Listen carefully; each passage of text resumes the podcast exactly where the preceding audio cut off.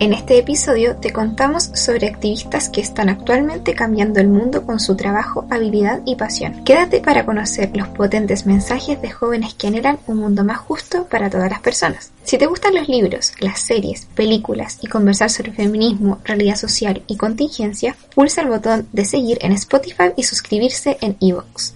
No te olvides de seguirnos en nuestro Instagram arroba tecito de media tarde para conocernos y disfrutar del contenido preparado para ti.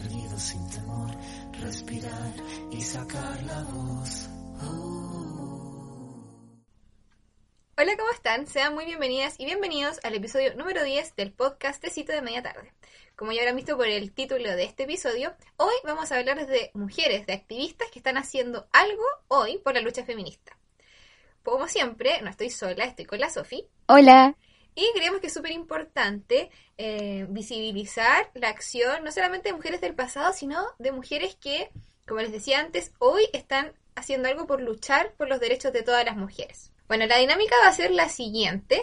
Vamos a exponer sobre cuatro activistas que nos tocan cierto alguna fibra en nuestro interior, que creemos que su trabajo es súper relevante. Obviamente sabemos que hay muchísimas mujeres que día a día eh, luchan por un mundo sin desigualdad de género, un mundo mejor para nosotras.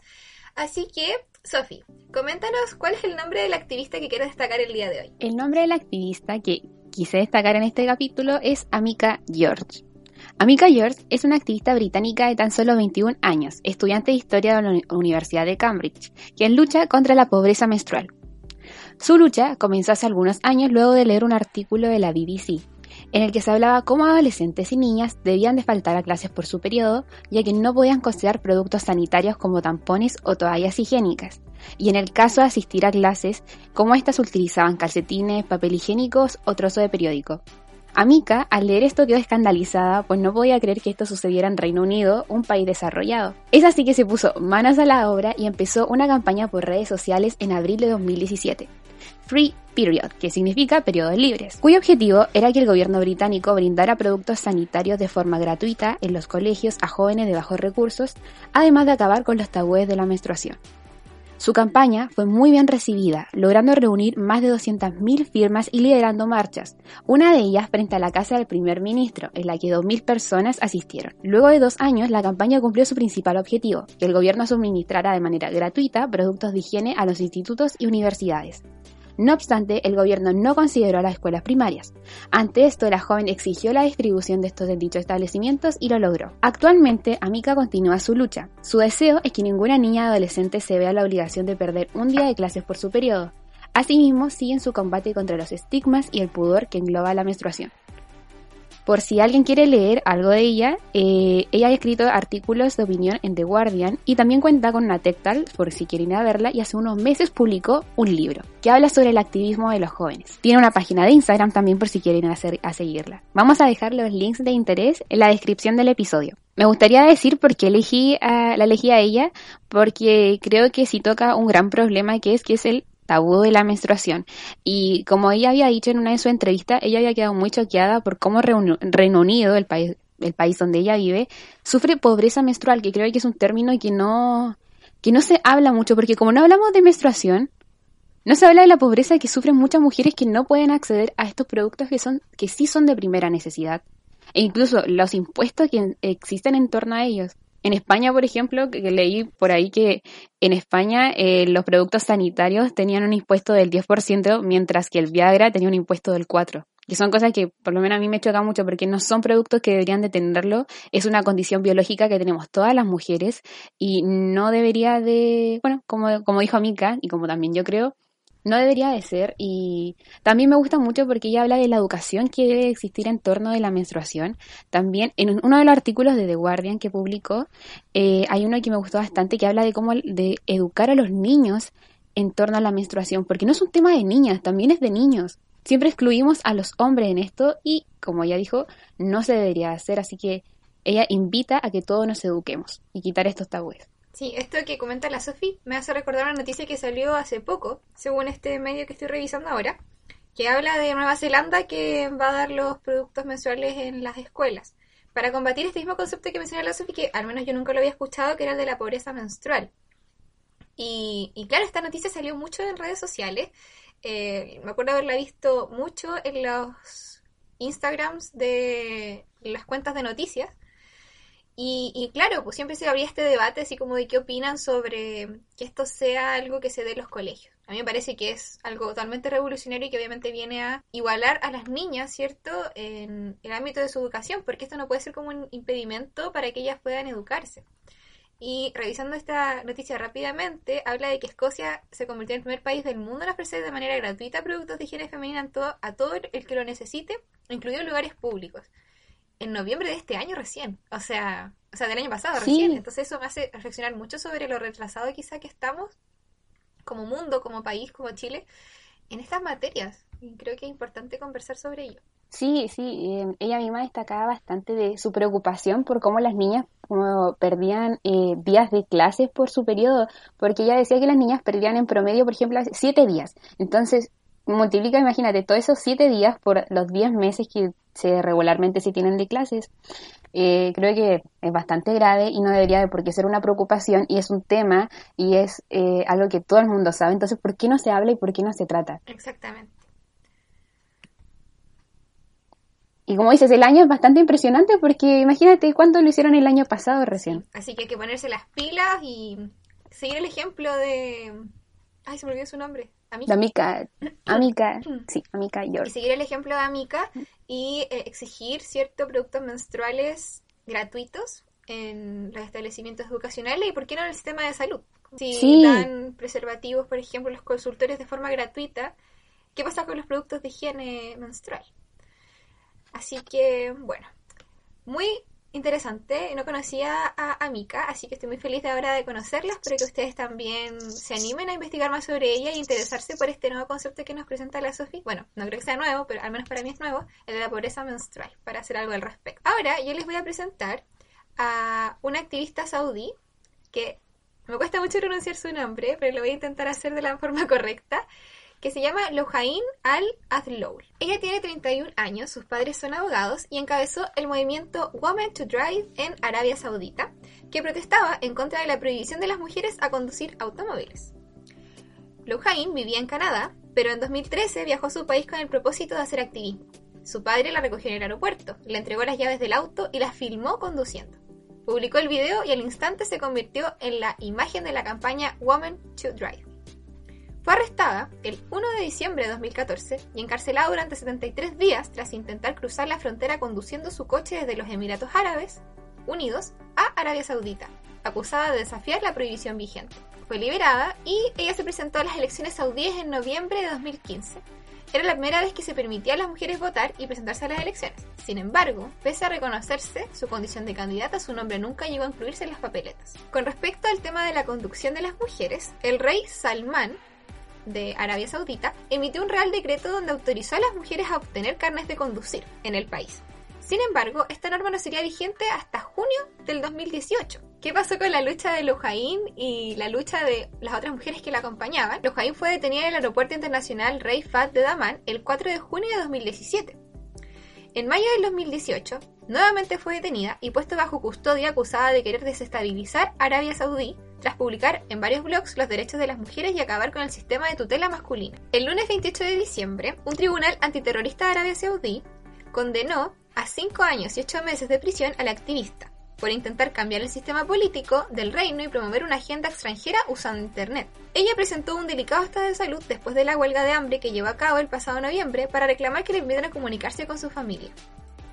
Su hermana, Alia Al-Hadloul, publicó lo siguiente. Después de casi tres años en detención preventiva y cinco semanas de un proceso acelerado en el Tribunal Penal Especial, mi hermana ha sido condenada hoy a cinco años y ocho meses de cárcel, usando leyes antiterroristas. El fiscal la acusó de intentar cambiar el sistema político saudí, defender el fin del sistema de tutela masculina, solicitar un trabajo en la ONU, contactar con organizaciones de derechos, embajadas y periodistas extranjeros y recibir apoyo financiero de organizaciones extranjeras. Un tribunal ordinario desestimó la denuncia del activista por torturas y malos tratos. El juez concluyó que sus declaraciones no eran suficientes y no había podido identificar a los responsables, por encontrarse con los ojos tapados. A su petición de las grabaciones de seguridad, la respuesta fue que no estaban disponibles. Se borran automáticamente después de 40 días. Según las organizaciones de derechos y su familia, Lojain y otras dos mujeres sufrieron golpes, descargas eléctricas y falsos ahogamientos entre mayo y agosto del 2018.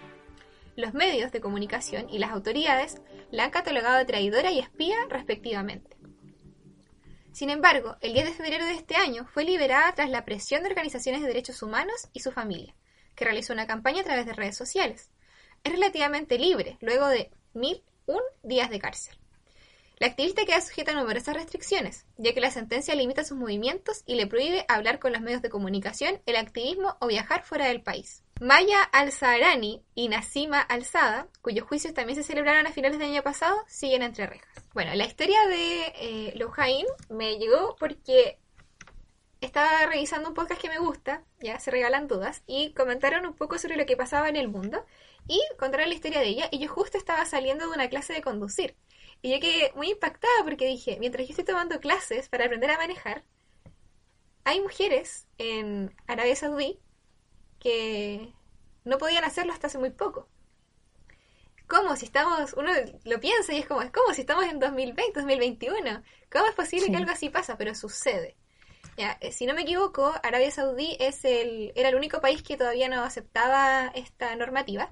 Ahora, claro, se supone que sí, porque se, aprobó en 2018, pero, o sea, escuchemos, 2018, y ella se llevó grandes eh, consecuencias por luchar por los derechos de las mujeres saudí. Entonces me pareció digna de, destacar en este episodio. Creo que he quedado bastante impresionada, Connie, con lo de defender el fin de la tutela masculina, que, o sea, ella defiende eso y, mm, verdad, como que me choca bastante porque, como tú dices, estamos en 2020 y que exista aún es muy fuerte. Es muy fuerte. Y nos llama como a reflexionar sobre eh, nuestra posición en el mundo y nunca voy a olvidar la frase de, de Audre Lorde, creo. No, sí. Que dice, la puse en el episodio anterior, en la descripción del episodio anterior. Sí. Mm, siempre se me olvida exactamente cómo es, pero no voy a ser libre hasta que todas las mujeres lo sean. Y bueno, siempre me resuena mucho en la cabeza, especialmente con las historias como la de Lohain. Bueno, y siguen mujeres tras las rejas por luchar por esos derechos, así que hay que estar muy atentas a lo que sucede al otro lado del mundo. Sofi, cuéntanos, ¿cuál es la otra activista que quieres destacar en el episodio? Ok, la otra activista que quiero destacar se llama Payal Janhit. Es una joven india que combate contra el matrimonio y trabajo infantil. Su pelea comenzó a temprana edad, con tan solo 11 años, al oponerse a sus padres, los que concertaron una boda para ella y su hermana. Pagal consiguió evitar esta situación, pero su lucha no quedó solo ahí. La joven se dio cuenta que la única manera de evitar esto era a través de la educación. Es así que inició una serie de protestas, además de hablar con los ancianos y familia de su comunidad acerca de la importancia de la enseñanza de los niños y de las consecuencias negativas del trabajo infantil. Por otro lado, Pagal educó a su aldea sobre sus derechos y responsabilidades, y en tan solo un año los matrimonios infantiles en su aldea acabaron. La joven ha sido galardoneada y felicitada en múltiples ocasiones. Uno de sus premios más destacados es el otorgado en 2019 por la Fundación Bill y Melina Gates, el Change Maker Award. Así que acá viene la historia que eh, me tocó bastante porque me gusta que toquen el tema de la educación y cómo la educación, muchas mujeres, Amica lo toca, lo toca también, la activista que dije anteriormente, y también Pagal también, de cómo la educación derriba la desigualdad que existe entre las niñas y los niños y va a ayudar a que, como ella dijo, se eviten los matrimonios infantiles y el trabajo infantil. Lo importante que es educarse y me gusta aparte que ella es una niña muy joven, creo que debe tener apenas 19 años, cuando inició esto tenía 11 años y ha recibido muchos premios, ha viajado, ha sido felicitada por personas ganadoras del Premio Nobel de la Paz, así que creo que deberíamos de destacarla a ella, aparte de ser una comunidad tan chiquitita y ayudar no solamente a su aldea, sino múltiples aldeas que se encontraban alrededor y erradicar el matrimonio infantil. realmente es un ejemplo y es muy inspirador que hablemos de mujeres jóvenes. Eh, creo que es un gran ejemplo y que hoy necesitamos muchos referentes. Las niñas necesitan muchos referentes femeninos y jóvenes que hacen cosas. Y claro, yo siempre también soy una convencida de que la clave está en la educación en todo sentido, ¿cierto? En las escuelas, pero también en los hogares, para mm, que las niñas se sientan capaces realmente y puedan realmente serlo, porque puede que me sienta capaz, pero quizás las oportunidades me echen para atrás, entonces todo va en la educación, en darles la oportunidad de que se puedan educar y hacer de su vida lo que ellas quieran y no tener que estar obligadas a casarse tan pequeñas. O sea, eso no debería ser una decisión propia y en un futuro. bueno, eh, hablando también de la educación y de eh, mujeres jóvenes, eh, yo quiero destacar a Julieta Martínez, activista chilena, que tiene 17 años de edad y que actualmente cursa cuarto medio. Creo que hoy en día hay una sociedad muy adultocentrista. Falta mucho, y si bien poco a poco se ha trabajado el diálogo, creo que hay que tratar a la juventud como pares y tenerlos presentes en el proceso de toma de decisiones, que puedan alzar la voz y que haya diversidad de voces en la conversación, que no sean solo de un espacio en particular, dijo Julieta Martínez a Radio Bio, Bio Chile. Cuando tenía 15 años fundó Tremendas, un colectivo de jóvenes y adolescentes empoderadas que se agrupan en una plataforma colaborativa, presente en 18 países. Utilizan sus habilidades y talentos con sentido para generar un cambio de impacto social, basándose en los 17 Objetivos de Desarrollo Sostenible de la ONU. Trabajan temas como medio ambiente, la diversidad, la acción por el clima, la sostenibilidad de las ciudades y los ecosistemas, inclusión y género. Julieta es insulina dependiente desde los 3 años y a los 10 años participó de una marcha con su familia para pedir que las bombas para diabéticos fueran parte del plan Auge. Al ver que no todos los niños podían costear ese tratamiento, comenzó a interesarse por el activismo social. Con el apoyo de su madre, asistió al evento de innovación FIS, donde vio charlas que la apasionaron. En 2018 se convirtió en embajadora de la Fundación Achoca, una organización internacional que promueve el emprendimiento social. Creó Tremendas en 2019 y desde ese momento ha comenzado su acción por una educación de calidad, el desarrollo sostenible, la igualdad de género, entre otros objetivos. Julieta fue elegida para viajar a la COP25, donde fue una de las cuatro jóvenes oradoras en la charla Acción para el Empoderamiento Climático. Participó el 19 de enero en Congreso Futuro, brindando una charla individual titulada 1, 2, 3 por mí y por todos, donde abordó la crisis global, sanitaria, económica y social. Julieta habló sobre abolir el adultocentrismo y la necesidad de un diálogo intergeneracional donde los jóvenes sean protagonistas y colaboradores en la búsqueda de soluciones. También, la activista destacó la importancia de la educación de las niñas en sus derechos reproductivos y su capacidad de liderazgo. El colectivo lanzó el 22 de febrero de este año la Academia Climáticas, que pretende formar a niñas, adolescentes y jóvenes en mujeres líderes en acción climática. Esta está dirigida a 600 mujeres entre 14 y 25 años de toda Latinoamérica y el Caribe. Es abierta, gratuita y dura 14 semanas de trabajo online. Las inscripciones están abiertas hasta que se acaben los cupos. Así que si te interesa, puedes ir al Instagram Climáticas de Tremendas.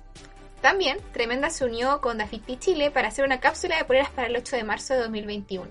La marca reunió a Natalia Atencio, Camila Villota, Paloma Moreno, Gertrudis Chau y Carola Josefa para plasmar el mensaje alusivo a la sororidad. El 100% de las ganancias se dirigió al colectivo Tremendas. Bueno, yo quise destacar a Julieta Martínez porque la sigo en redes sociales, me gusta mucho el contenido que sube, tanto en su cuenta personal como lo que se sube a través de la cuenta del colectivo Tremendas, y me parece que es un ejemplo a seguir, o sea, eh, es joven, eh, es empoderada y lo que más me gusta también es que junta este mensaje con la acción climática, ya que es muy necesaria ahora los debates sobre el medio ambiente, sobre el cambio climático son sumamente necesarios porque si bien estamos por una lucha feminista por un mundo más eh, equitativo, necesitamos un mundo donde ser más equitativos, así que hay que preservarlo y cuidarlo y me gusta mucho la acción del colectivo Tremendas. Wow, y es tan joven. ¿Cuántos años tiene? 17 años, según lo que encontré en mis fuentes de internet. Wow. sí. Estoy demasiado impresionada por su... Sí. Wow, sí, muy seca, muy admirable. O sea, yo como que me paro y aplaudo a todas estas mujeres que hemos destacado el día de hoy por su, por su valentía, por su arroje, por su capacidad de liderazgo, por su fuerza, o sea, hay que tener una fuerza impresionante para ser activista, para luchar contra todos los mensajes que te echan para abajo, como el que decía Julieta Martínez, lo del adultocentrismo, que me parece sumamente cierto, en donde, o sea, digo, quiero cambiar el mundo y me dicen, ¿cómo vas a cambiar el mundo? Ponte a estudiar algo primero. Y, no, no es necesario para tampoco, yo creo, para cambiar el mundo, para hacerlo más, más justo, más ecológico. Eh, no sé, Creo que es super power el mensaje que transmite mm, Julieta. Sí. Ah, que bueno, tal vez em, lo que podríamos, me gustaría destacar esto, que algo que dijo en una entrevista a Mika, que, que creo que fue una entrevista que leí para vos, que dijo que a veces a los adolescentes como a los niños, porque ella también es una adolescente, o sea, tiene, creo que ahora ya tiene 20 años, pero igual es súper chica, súper joven, y como a veces a los adolescentes van y se les desafía, lo mismo que dice como la Julieta, que, que o sea, esta chica Julieta, que a veces como que no se le cree mucho a los adolescentes, como que están ahí, así como los adultos, como no, como tú dices, Connie, como anda a estudiar, mejor no sabes nada de la vida. Pero también algo que decía Mika en, esta entrevista era que si tú no haces nada, ¿quién más lo va a hacer? Como quién va a tomar la iniciativa de algo. Y como que te podía dar miedo, porque ella decía que de primera estaba súper asustada y no sabía cómo enfrentarse, pero después de ver todo el apoyo vio como que a más gente le, le molestaba, pero nadie antes había hecho algo. Además que según yo, eh, hay una energía diferente cuando se trata de acciones más juveniles. Al menos yo lo noto, eh, yo siento esas ganas como, bueno, siempre la gente dice esto, los adultos, cuando yo era joven quería también cambiar el mundo. Pero oye, ¿por qué no lo haces? O sea, ¿por qué no se puede hacer? Si yo, no sé si seré demasiado ingenuo o optimista, pero yo creo que sí se pueden cambiar las cosas. Y, y claro, ¿por qué hay que esperar 10 años, ¿por qué no hacerlo ahora? Y creo que también es el mensaje que transmiten todas las mujeres que, destacamos el día de hoy. Y, sí, los adultos no son los únicos, o sea, también están los niños, ya que también hay que escuchar sus opiniones, no porque sean niños, eh, lo que dicen, lo que desean, lo que quieren, es menos importante, lo mismo con los adolescentes, con los jóvenes. Eh, según yo, hoy están quizá más informados que nunca con el tema de Internet, las redes sociales. Eh, tienen un lado súper positivo a veces las redes sociales para informarnos sobre los procesos. Uno lo ve en lo que pasó con el proceso constituyente, con el plebiscito, como los jóvenes sí querían votar, los de 14 años sí querían participar. Entonces, no sé, siento que tienen una fuerza, tienen, tenemos una fuerza eh, y una energía impresionante. estamos, nos estábamos poniendo muy viejas como que no, también formamos parte de esto. Y, y claro, si queremos tener un podcast, ¿por qué no? ¿Por qué tenemos que esperar cinco años estudiar algo para lograrlo si podemos hacerlo ahora, ¿cierto? No sé, yo creo que hay que aprovechar esas, esos impulsos, esas ganas de hacer las cosas y simplemente hacerlo. Si obviamente tiene un objetivo noble, ¿cierto? Eh, y por algo positivo para la sociedad.